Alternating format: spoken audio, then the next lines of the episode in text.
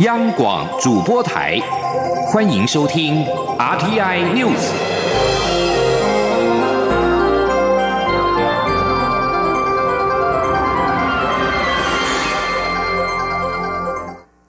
各位好，我是主播王王玉伟，欢迎收听这节央广主播台提供给您的 RTI News。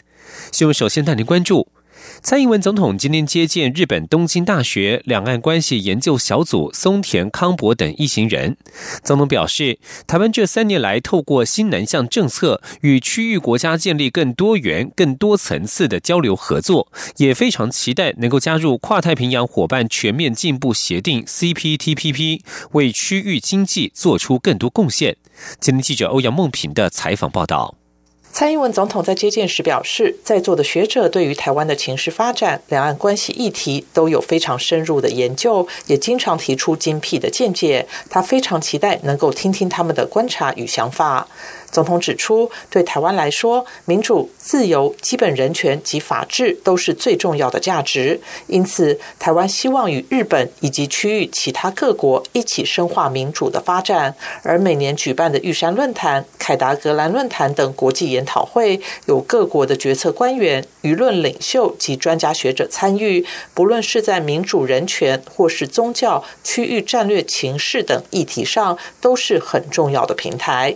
蔡总也再次表达，台湾期待加入跨太平洋伙伴全面进步协定 （CPTPP），并为区域经济做出更多贡献。他说：“这三年来，呃，我们呃也透过推动新南向政策，哈，台湾跟区域的国家建立了更多元而且更多层次的交流合作的关系哦。那我们也非常期待能够加入 CPTPP。”我们呃也希望跟日本加强合作的关系，对区域的经济做出更多的贡献。总统强调，台湾有能力也愿意遵守国际经贸的高标准。他希望在座的访宾能够提供宝贵的意见。中央广播电台记者欧阳梦平在台北采访报道。继续关注台湾的绿能产业。太阳光电发电贡献在二号一度超越核二厂。台电今天指出，太阳光电装置容量今年以来节节成长，目前已经突破三 gigawatts。统计今年一到七月实际发电度数为二十亿度，已经达到核能的二十分之一。由于太阳光电无法二十四小时全天发电，表现已属佳绩。至于在风电方面，目前成长的趋势仍不明显。今天，央望记者谢嘉欣的采访报道。政府力推绿能，在太阳光电方面，二号发电贡献一度超越核二厂，备受关注。台电三号指出，太阳光电设置装置容量持续成长，六月达到三 kgo 七月则成长到三点一四八 kgo。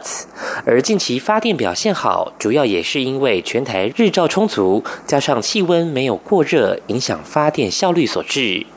台电表示，今年一到七月太阳光电的实际发电已达二十亿度，较去年同期增加约百分之十三点五，成长趋势明显。与核能一到七月实际发电一百八十一点三三亿度相比，表现已算不错。台电中央调度间郑有才说：“太阳光电毕竟它是没办法二十四小时发电嘛，哦，它核能是有二十四小时发电的这个能力，所以说它的占比上也已经蛮高的了，已经有九分之一的核能的发电的度数，就一到七月份今年。”来看的话，至于风力发电，台电指出，截至七月份，风电装置容量仍只有约零点七个 gigawatts，成长趋势并不明显。不过，随着年底首座离岸风电示范风场将并联上线，其他风场陆续开发，未来应可成长。中央广播电台记者谢嘉欣采访报道。关注选战焦点。面对明年总统大选，国民党至今整合没有进展，选前换将传闻不断。国民党主席吴敦义昨天表示，绝对不会随便考虑换人。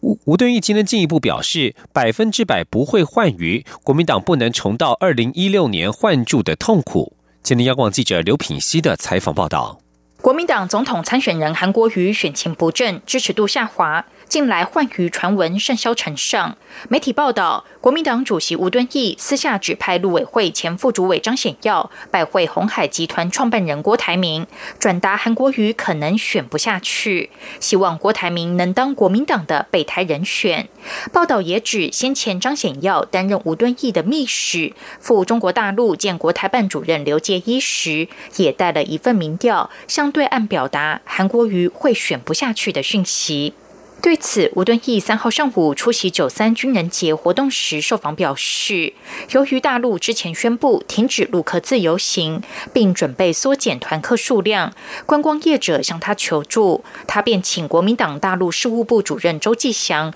与陆委会前副主委张显耀两位深谙大陆情况的人，前往大陆与国台办主任刘杰一沟通，绝无如报道所说，将台湾的选举民调拿给国台办，这令人匪夷所。所思，吴敦义也否认私下指派张显耀与郭台铭沟通。他强调，党中央都是由副主席郝龙斌与郭台铭见面，他怎么可能会找不具党职的张显耀代表沟通？吴敦义二号接见国外访宾时表示，韩国瑜是经过全代会正式通过的提名人选，绝对不会随便考虑换人。我们不会重蹈二零一六年的覆辙。媒体询问是否百分之百不会换鱼，吴敦义说不会。觉得说不会随便换人是什么意思？我我在中常委都宣布了嘛，不会换鱼嘛，绝对不会。那不能重蹈二零一六年的那种换注的痛苦，百分之百不会，不会嘛。至于是否会对相关报道提告？吴敦义说：“如果是恶意妨害国民党的名誉与信任感，当然会提告。有人乱讲话，不提告怎么行？”副主席郝龙斌受访时则表示。他在八月十五号与郭台铭会面时，郭台铭表示不排斥跟吴敦义见面，他们目前仍在持续联系，希望郭吴两人能够见面。他并表示没有听过备胎计划，国民党已经正式提名韩国瑜，所以不可能有备胎计划。央广记者刘聘熙在台北的采访报道。换于一事连日来引发议论，让国民党的选情更加混乱。国民党今天举行记者会，博士报道内容完全与事实不符，将对相关报道的记者提出加重诽谤罪的刑事告诉。另外，红海集团创办人郭台铭今天则是南下嘉义，一早先参加铁路警察李成汉入寺忠烈祠的仪式，接着拜会无党籍的嘉义市议会副议长苏泽峰，就嘉义的产业发展交换意见。郭台铭表示，台湾应该打破意识形态，政治要替经济服务，任何政党或政府不能把经济搞好，都应该换人做。而郭台铭今天前往嘉义市议会拜会副议长苏泽峰的时候，有多位市议员和里长都出席，其中也可以见到国民党籍的市议员。而在民进党方面，总统府秘书长陈菊前往日本出席海外蔡英文总统后援会成立大会时，松口提到，希望大家力促蔡赖配。不过，青睐的民进党立委郭国文则是认为，蔡赖配是否成型要看当事人的意愿，否则仍然停留在外界的建议与期待居多。民进党立委林俊宪也表示，大选局势还不稳定，民进党不用急着亮副手底牌，应该尊重蔡总统对整体大局的考量。前天记者刘玉秋的采访报道。有媒体报道指出，代表蔡英文总统赴日出席海外蔡英文后援会成立大会的总统府秘书长陈菊，在大阪的成立大会上首度松口，希望大家力促蔡赖配，引发多方揣测与议论。不过，民进党二零二零大选蔡赖配是否真的有谱？行政院前院长赖清德的子弟兵郭国文与林俊宪态度趋向保守。青睐的民进党立委郭国文认为，蔡赖配不配要看当事人的主观意愿。即便外界有这样的期待，但关键还是在于蔡总统对副手的提名以及被征询者的意愿。他无法确定陈菊在日本的相关谈话是陈菊本身的期待，还是代表蔡总统的意思。毕竟从未听闻过蔡总统亲口说出他希望由赖清德出任副手，因此蔡赖配目前应该仍停。停留在期待与建议的阶段。这个蔡赖佩其实是一定是总统那个候候选人他本身有讲出口，这个命题才会存在。没有讲出口的意命那个情况底下，基本上应该都偏向一些建议跟期待居多。民进党立委林俊宪也说，就他了解，目前没有人直接找赖清德谈人事的问题。虽然鼓励、力促等各种声音都有，但副手提名应该尊重蔡总统对整体大局的考量。林俊宪并说，二零二零大选局势还不稳定，民进党现阶段还不需急着讨论副手，各地的小英只有会进总团队组合先抵定较为重要。民进党不必急着哦，就这种什么配啊，这个人事问题上不必早太早亮底牌。郭科王的动向啊，以及国民党内部的分裂状况，看等局势再进一步稳定啊，民进党再来再来处理。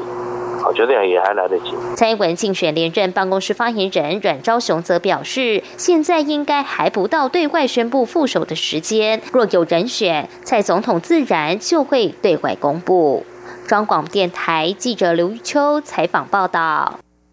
将焦点转到香港。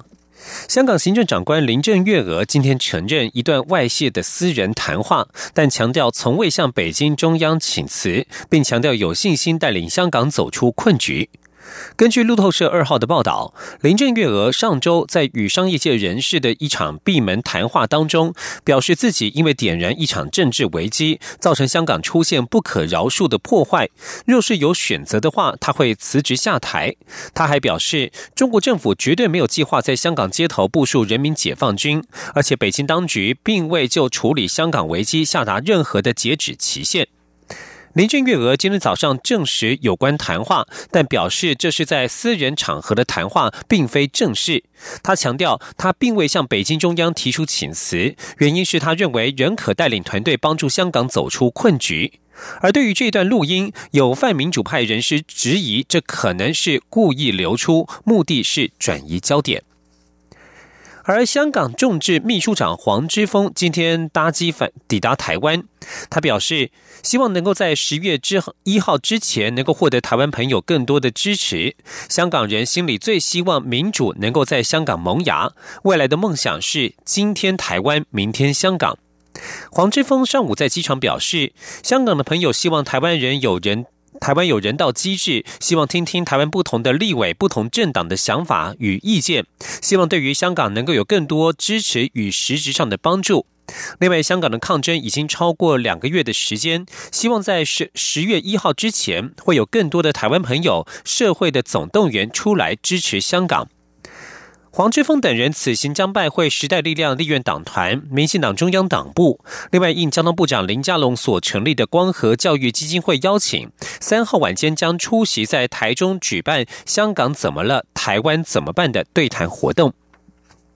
另外，则是午间的最新消息：香港众志主席林朗彦刚刚在香港国际机场入境时被海关人员带走，之后被警方拘捕。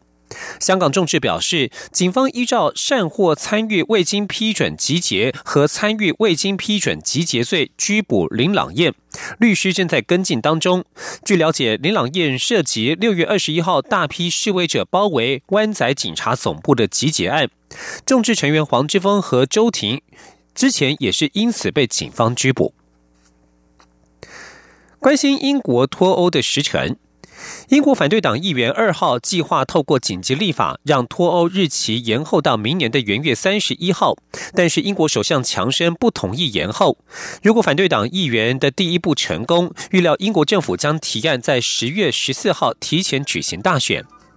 强生坚决要让英国在十月三十一号脱欧，为此他让英国女王伊丽莎白二世同意关闭议会，让国会晋升五个星期。由于行动的时间所剩不多，议员计划根据下议院规定提出紧急辩论，讨论工党议员班恩所提出的法案。这项法案要求英国政府在下个月和欧盟达成新的脱欧协议，或是取得英国国会同意无协议脱欧。但是两者在十月十九号之前都无法办到的话，强生就必须致信给欧盟，再度要求延长脱欧期限。政府高层透露，若是国会。踏出阻挡无协议脱欧的第一步，政府就要提案举行大选。以上新闻由王玉伟编辑播报，稍后请继续收听央广午间新闻。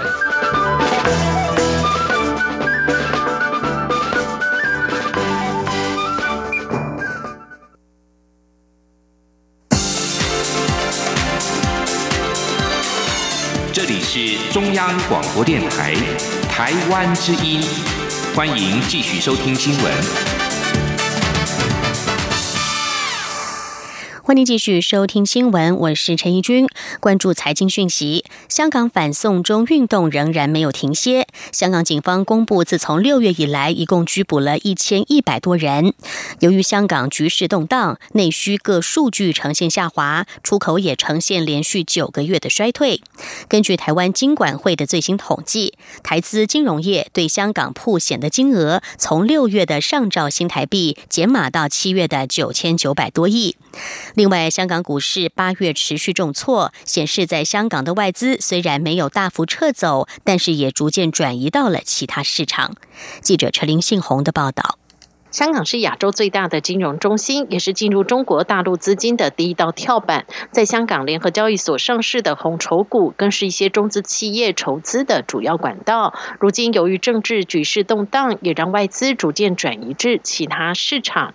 外资瑞士银行在五月下旬就建议减码在香港持股。近期发布的报告也指出，从一九九七年亚洲金融风暴以来，香港股市经历了数次大幅回档，高点到低点的跌幅曾高达百分之六十四。根据过往走势，如果美中贸易争端进一步升级，再加上当地经济不确定性持续或是恶化，香港股市可能还有百分之十的下行空间。国内投顾也认为，政治的稳定还是会影响大部分的资金布局。虽然目前在香港的外资不能说是大撤，但也已经开始分散以避风头。华南投顾董事长楚祥生说。有一些基金投资在港股那边嘛，是看港股的变化。港股今年表现就比较差一点点，资金上一那个投资的标的上一定会有一些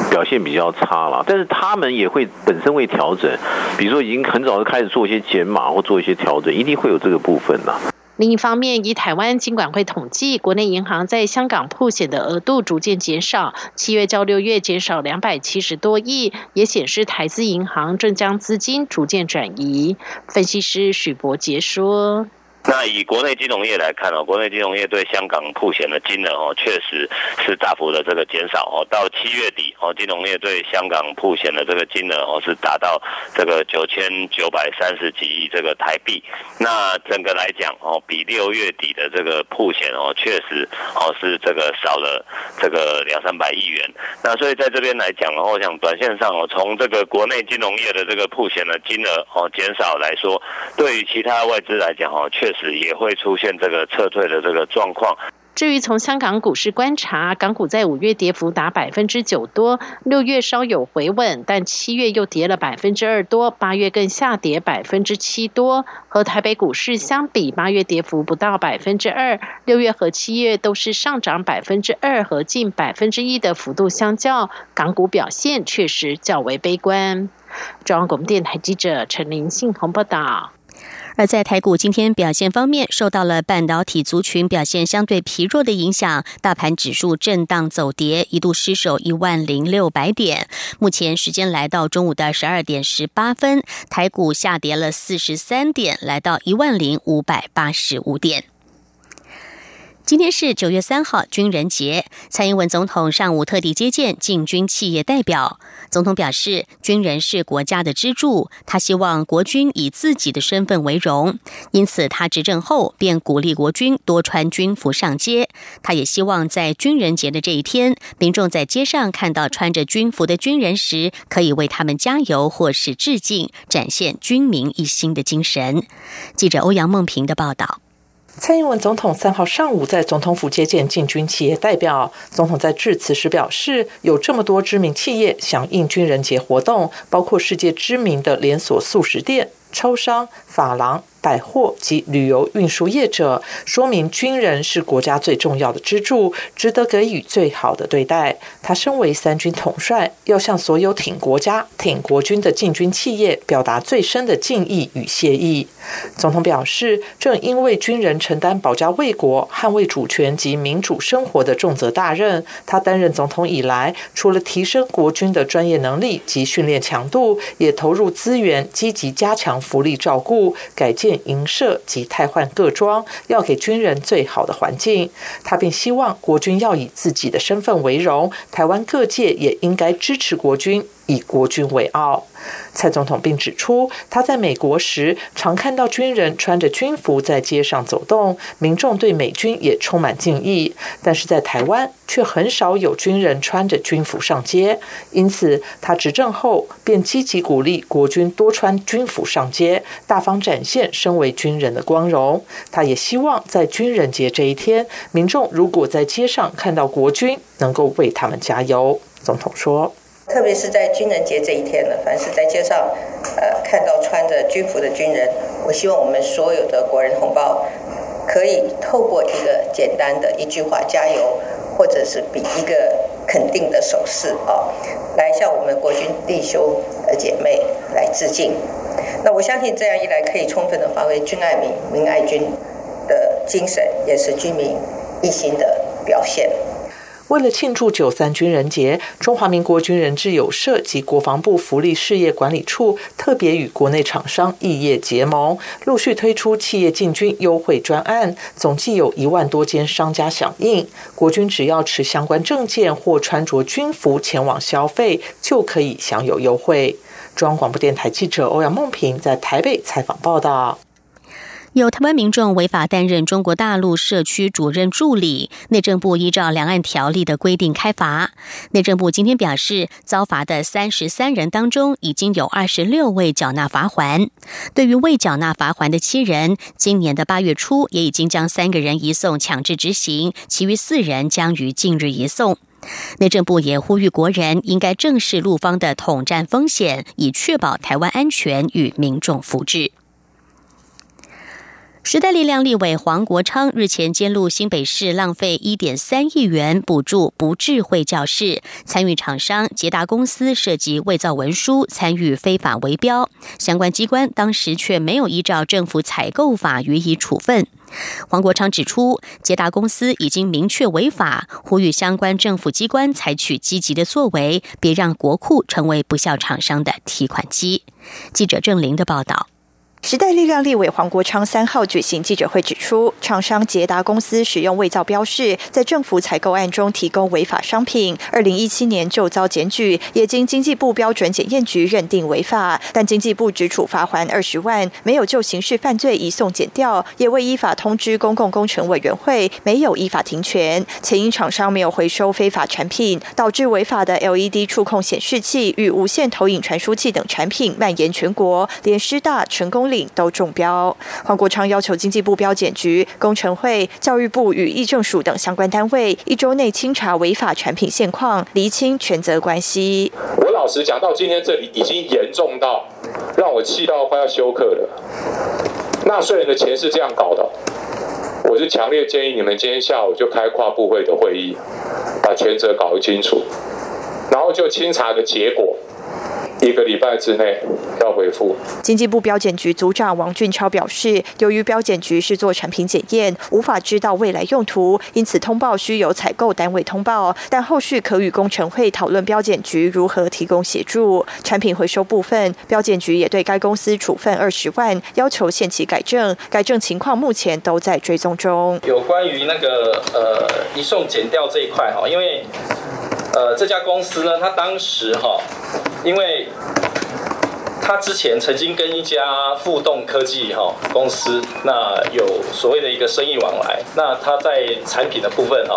呃，可能在那一段期间，他们误用了他的一个标签呐，啊，那经我们查核哈，原则上他并没有一个故意的部分，所以我们初步认定是呃没有移送那个检调。工程会处长陈尤嘉则说，参与政府采购的机关人员和厂商都有责任维持政府采购秩序。如果有厂商用不实文件，不管是投标或履约阶段，采购法都有明文规定要做适当处置，包括刊登公报拒绝往来的停权情形。机关发现厂商用不实文件履约，就应该依法行政做适当处置；违反合约部分，当然也应该依合约规定处理。央广记者郑玲采访报道。有立委主张修改家事事件法，规定所有进入离婚诉讼的未成年子女，其父母或监护人都要强制实施亲职教育，以避免出现儿虐事件。不过，立新基金会在今天认为，很多离婚因素是夫妻关系，而不是亲职能力差。相关修法不仅有污名标签，而且强制性的亲职教育也没有效果。记者肖兆平的报道。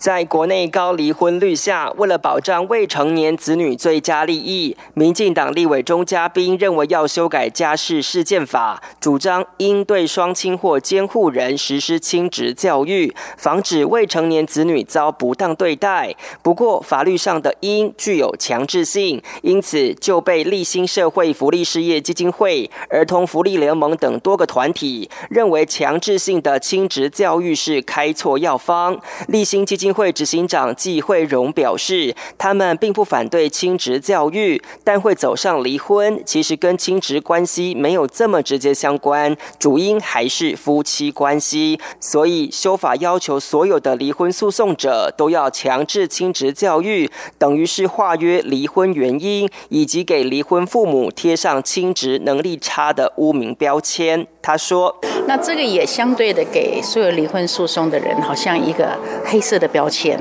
认为你就是亲子做不好，所以你必须要去上课，好，你才会离婚。其实不是，离婚是夫妻双方的关系的问题，跟亲子不太有关系。”法律扶助基金会专职律师林静文进一步表示，现行家事事件审理细则就有规定，法院得连结相关资源，提供当事人免付费的。亲职教育辅导或咨商，所以立委提出的修法不仅没有必要，且国外也没有这样的处置经验。如果立委坚持要修家事法，他建议可可以把应改为得，以增加弹性，让双方日后可以成为照顾子女的合作父母。他说：“让呃彼此双方呢有。”更多的意愿能够呃加强，使这使这样的一个诉讼呃过去之后呢，可以之后成为一个合作的父母。立新基金会表示，强制性就带有罚则，这不仅对弱势的失婚家庭是经济压力，且像课堂排排坐好的方式也没有教育效果。他们认为，亲职教育应弹性多元，且推动离婚配偶讨论未来的子女照顾计划更是重点。中央广播电台记者肖兆平采访报道。继续关心外电的体育消息，来看到的是美国网球公开赛的赛事。西班牙蛮牛纳达尔二号击败了二零一四年的美网冠军克罗埃西亚好手西里奇，挺进男子单打最后八强，朝个人第四座美网冠军迈进。纳达尔曾经在二零一零、二零一三和二零一七年在美网封王，本届名列大会第二种子，八强赛将会遭遇第二十种子阿根廷的施瓦兹曼。另外，意大利选手贝雷蒂尼二号击败了俄罗斯对手卢布列夫，成为历来第二位闯进美网男单八强的意大利选手。至于台湾网球一姐谢淑薇二号在美网的女双十六强赛，与捷克搭档史翠可娃以四比六、三比六吞败，这是继法国公开赛之后再次不敌齐韩诺克、奥斯塔彭科所组成的乌克兰与拉脱维亚联军。新闻最后来关心的是怪兽级飓风多利安的动态。多利安二号在大西洋岛国巴哈马原地踏步，波涛汹涌的海水和猛烈的风势让岛上地势低洼的社区大乱。据报道，至少有五个人丧生。红十字会与红星月会国际联合会表示，飓风多利安造成了巴哈马灾情惨重，可能多达一万三千栋的民宅严重的毁损。巴哈马总理米斯尼还形容，对这个群岛来说，多利安是一个历史性的悲剧。这个怪兽等级的风暴，接着恐怕朝向美国的沿岸移动。根据路透社报道，多利安预计三号晚间会移到西南方，逼近美国佛州、南卡罗来纳州和乔治亚州。佛州已经有九个郡发出了强制疏散令，州长迪尚特敦促沿海的居民要遵守疏散令。他在一场记者会说：“趁还有时间，趁车里还有汽油，赶快离开。”以上 T N News 由陈义军编辑播报，谢谢收听，这里是中央广播电台台湾之音。